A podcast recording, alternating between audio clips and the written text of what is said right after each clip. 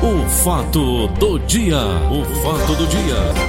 Idelfonso Rodrigues, Dudu, bom dia. Bom, bom dia, Paulo. Bom dia, amigos, ouvintes. Dudu, eu vou trazer a matéria um pouco, um pouco extensa, mas vale a pena você ouvir e eu vou lhe fazer uma pergunta só, tá bom, meu irmão?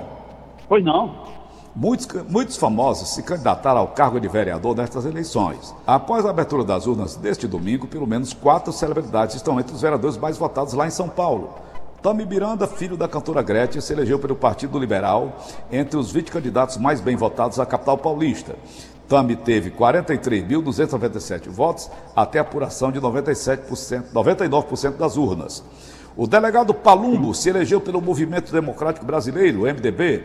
Ele ficou conhecido pelo reality show Operação de Risco da Rede TV, que mostrava operações policiais em São Paulo. Palumbo teve 118.309 votos até a apuração de 99,6% das urnas. Ele é o terceiro candidato mais bem votado de São Paulo.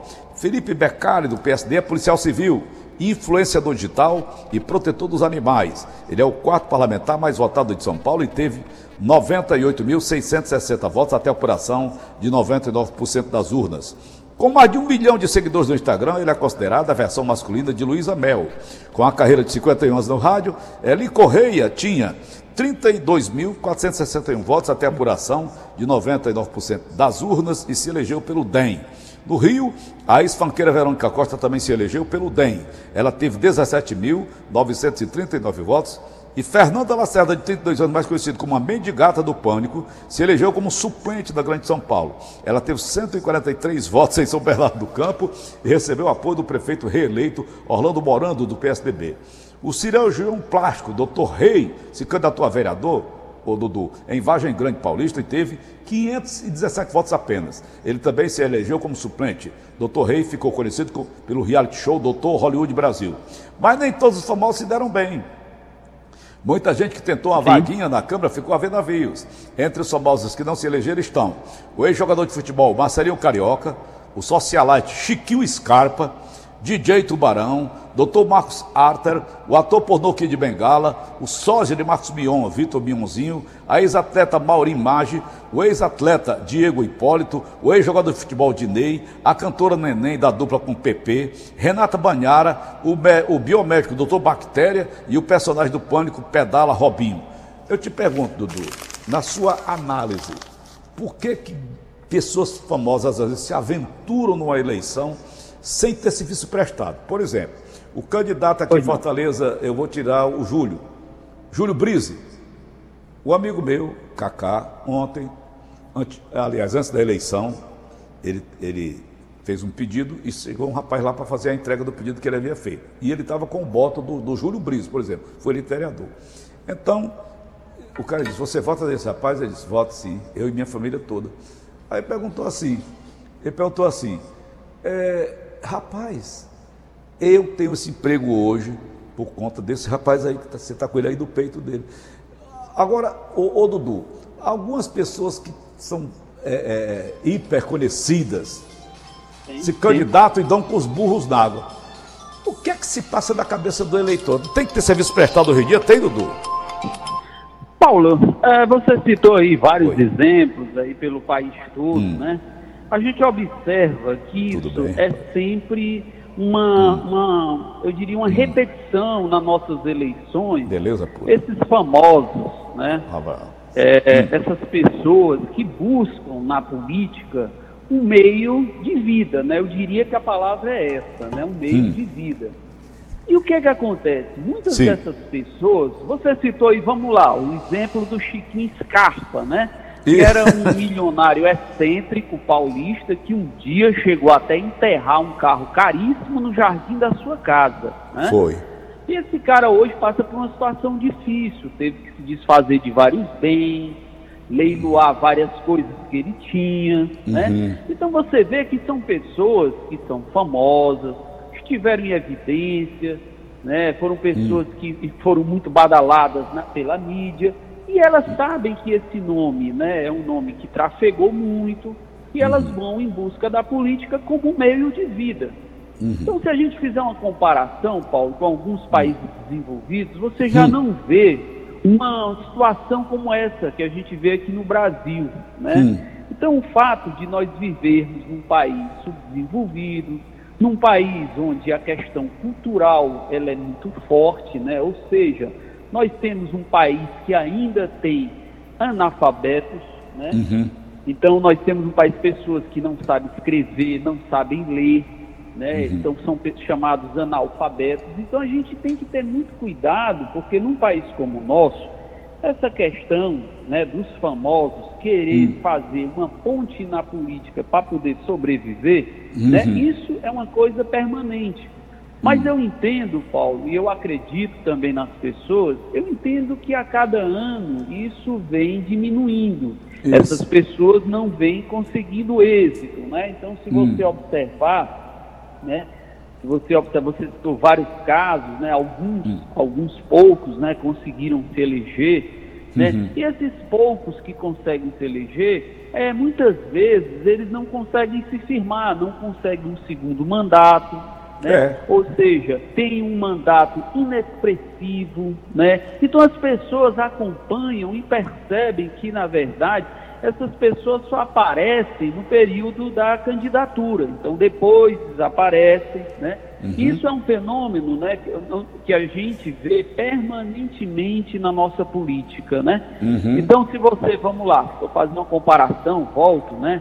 A uhum. gente vai, por exemplo, para alguns países né? Estados Unidos, por exemplo, né? Você não observa isso, né? As Mas o, Trump, o Trump, o, o, Dudu, Sim. o Trump era uma pessoa extremamente popular nos Estados Unidos. Sim, mas o Trump ele é um grande empresário, né, Paulo? Hum. A gente sabe disso. Uhum. Ele é uma pessoa do setor da Bilionário. construção, ele é um setor, é um cara do setor imobiliário, ele é um cara do setor hoteleiro né, ele é muito conhecido, né? E ele hum. sempre foi conhecido no mercado como um empresário muito arrojado, um empresário muito agressivo, né? Uhum. Então ele, de alguma maneira, ele era um cara muito conhecido nos Estados Unidos e ele tem uma trajetória, né? Gerador de empregos e renda, né, Dudu? Sim, não tenha dúvida, né? Então uhum. ele tem, ele construiu a sua trajetória. Então ele, na verdade, ele era uma pessoa muito conhecida, né? Uhum. Então, Paulo, a gente tem que observar que hum. E, e também, volto a dizer, a gente não pode e nem deve subestimar a capacidade do eleitor. Né? Então, eu observei agora durante esse período né, de, de candidaturas, esse período de é, pré-eleitoral, a gente observava muitas coisas que circulavam na internet. Né? Então, hum. eu lembro bem de um vídeo que eu observei de um político no, no Rio de Janeiro, que ele chega numa favela, hum. a quatro anos antes da eleição e fala que vai fazer um, um canal, construir um canal na favela. Ele volta, depois de quatro anos, com o mesmo discurso, e é interessante porque a comunidade bota ele para correr. E ele passa, inclusive, nessa, nesse canal, né, se molha todinho e tal, porque o pessoal bota ele para correr literalmente. Uhum. Ou seja, Paulo, isso é, um, é uma coisa muito simbólica, né, que a gente entende que essas pessoas são pessoas carentes, são pessoas que vivem num submundo, são pessoas que vivem em condições precárias. E muitos dos políticos, eles vão em busca dessas pessoas, né, para muitas vezes usá-las, né, usá-las hum. como instrumento de voto.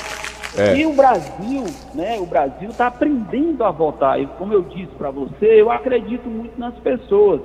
Então essas pessoas estão conhecendo os políticos, elas estão conhecendo o que é que está acontecendo ela sabe quem são as pessoas, né? Elas podem se enganar, né? Mas na outra eleição ela sabe muito bem em, em votar, né? Então isso dentro que você citou foi uma coisa muito interessante, né? Que a gente hum. observa, hum. né? E aí, hum. Paulo, eu queria só fazer uma observação, voltando Sim. ao ponto da eleição, né? Ontem o TSE voltou a falar sobre essa questão do atraso né, no cômputo dos votos. Né? Isso, isso. E, e, no dia 15 a gente teve um atraso né, com relação a isso. Foi curioso, viu, Paulo? Porque o que na verdade aconteceu, que depois foi explicado, foi uma hum. tentativa de invasão de hackers, né? Hum. Ou seja, eles bombardeiam né, aquele, aquele, aquele endereço na internet e era gente de fora do Brasil, não era, Dudu?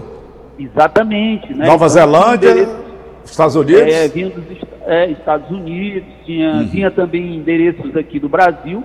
Então Isso. eles lançam, eles lançam vários, como se fosse vários é, chamadas, vamos lá, para ser bem simples, eles lançam vários acessos.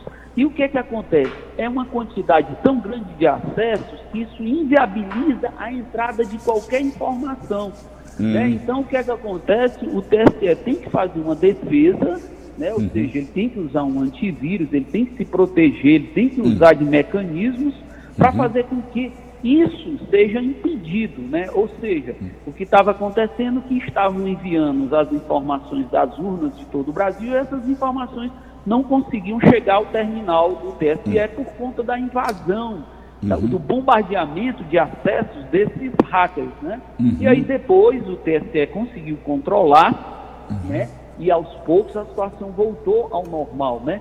Então, Paulo, a gente está vendo o quanto é complexo uma eleição, né? Você estava falando sobre esses candidatos que não se elegem, esses famosos que tentam se eleger, e eu já vou depois falando um pouco mais à frente da questão, falando da questão dos votos, né? Do cômputo dos votos, né?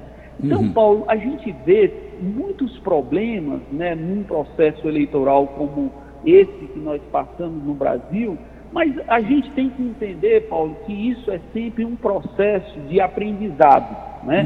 O mundo todo ele, ele passou por isso, ou ele está passando por isso. As grandes democracias, e às vezes a gente acha, ah, porque o Brasil e tal. Mas, Paulo, a gente vê muito problema, muitos problemas em países desenvolvidos como na França, a gente vê muitos problemas na política, em países como a Itália, Ô, né, Dudu. na, na, na Inglaterra. Pois não. A, a ditadura atrapalhou o avanço dos brasileiros com relação a, a procurar bons candidatos, essa- coisa toda?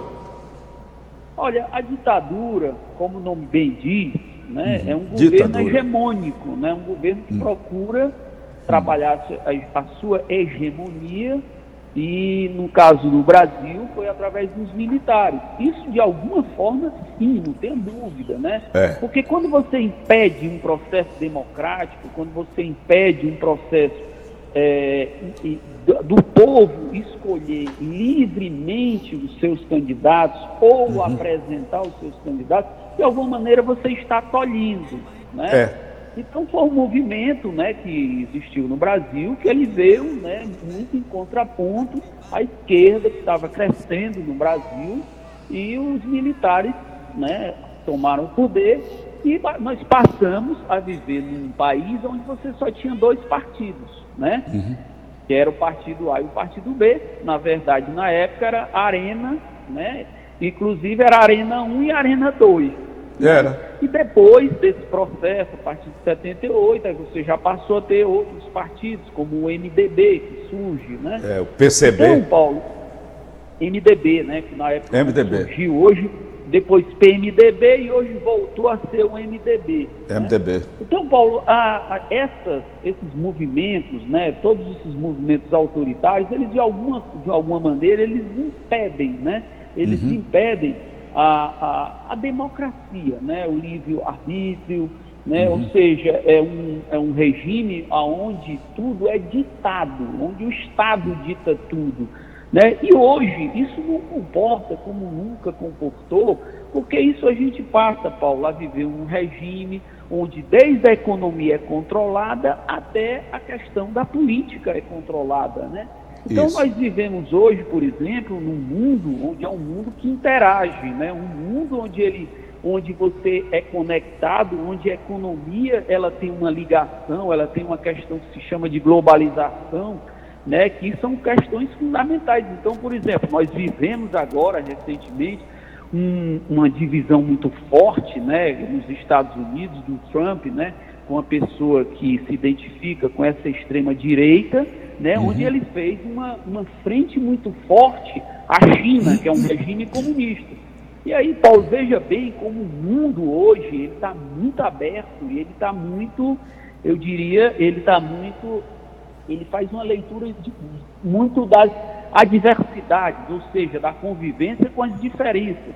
No domingo agora, Paulo, a China assinou, e isso passou meio que despercebido por conta da eleição aqui no Brasil. A China assinou o maior acordo de livre comércio do mundo com hum. países asiáticos e países da Oceania, né? no caso hum. Austrália, Nova Zelândia, hum. Japão, Indonésia, é, Coreia do Sul, enfim, são 15 países. Eles assinaram um acordo com a China, um acordo de livre comércio, Paulo, que isso representa algo em torno de 30% de todo o consumo do mundo. Né? Então veja bem como a China, ela e esses outros países entendem que a economia ela não, ela não pode, entendeu, se fechar para a política, né? ela não pode se fechar para questões ideológicas.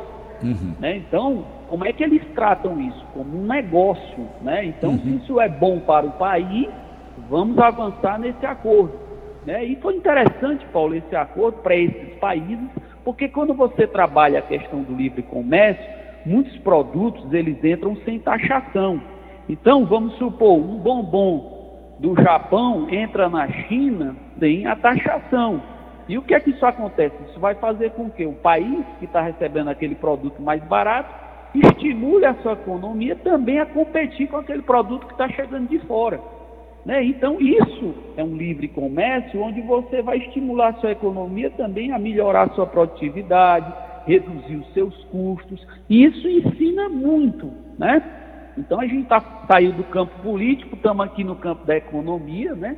E isso é muito importante, essas, essas adversidades, as convivências. Você não pode se fechar, Paulo, e deixar de enxergar. Claro que, ideologicamente, eu posso ter as minhas diferenças, né? Então eu não concordo com o regime comunista, não, eu não concordo com o regime chinês, que é um regime fechado, um regime onde impera somente um partido, que é o Partido Comunista, um país onde os direitos dos cidadãos são tolhidos. Mas eu tenho que entender que a China é a segunda maior economia do mundo e eu não posso fechar os olhos para ela. Eu tenho que saber e entender o que é que a China pode ser importante para mim em termos de, de, negócios, em termos de economia. Enfim, o mundo hoje ele está muito aberto a isso. Né? Então são coisas, são questões que a gente tem que ter muito cuidado, são questões que a gente tem que observar muito de perto, né? E nós, como um país, hoje, por exemplo, o Brasil é o país com quem ele mais negocia a China. Em segundo lugar, vem os Estados Unidos. Uhum. Eu não posso comprar uma briga com o país onde eu dependo, né? No caso do comércio exterior, né? Então eu tenho que saber como é que eu posso conviver com isso e usufruir desse negócio, né? Exatamente como fez agora, como fizeram esses 15 países, né? Ao assinar esse acordo com a China, um acordo de livre comércio que envolve algo em torno, Paulo, se eu não me engano, 2,2 hum. bilhões de pessoas nesse universo aí de consumo. Né? Então a gente observa que é algo de bem significativo para uma economia. Né? É verdade. Um terço da população do mundo. Exatamente, né? É bastante gente. E aí, é. por exemplo, o Trump, no final agora do governo, ele acenou com um início de um processo de livre comércio hum. com o Brasil. Mas isso ainda está muito incipiente, muito no começo. Foram apenas algumas questões burocráticas de, que dizem respeito à questão aduaneira, né, taxas de portos, mas ainda está muito longe de ser um livre comércio, né? Assim como eles têm lá o NAFTA, né? Eles uhum. têm um acordo lá no norte, né, com alguns países, os Estados Unidos têm um livre comércio, onde ele, ele trabalha essa questão com o Canadá, com o México, né? Isso é tá importante tá para esses países, é importante também para os Estados Unidos. Né? Tá bom, Dudu. Perfeito? Até amanhã, então. Bom dia, até amanhã. Valeu. Eu tentei conversar com o doutor Alexandre Saboia, falar sobre hoje o Dia Mundial de Combate ao Câncer de Próstata. Não foi possível a ligação. Eu estou transferindo para amanhã, apesar de que hoje seria o dia adequado para isso. Mas amanhã, como eu tenho um comercial falando sobre isso, eu gostaria que o doutor Alexandre gentilmente participasse do nosso programa, nesse nosso espaço que é tão precioso. Acabamos então de apresentar. O fato do dia. O fato do dia.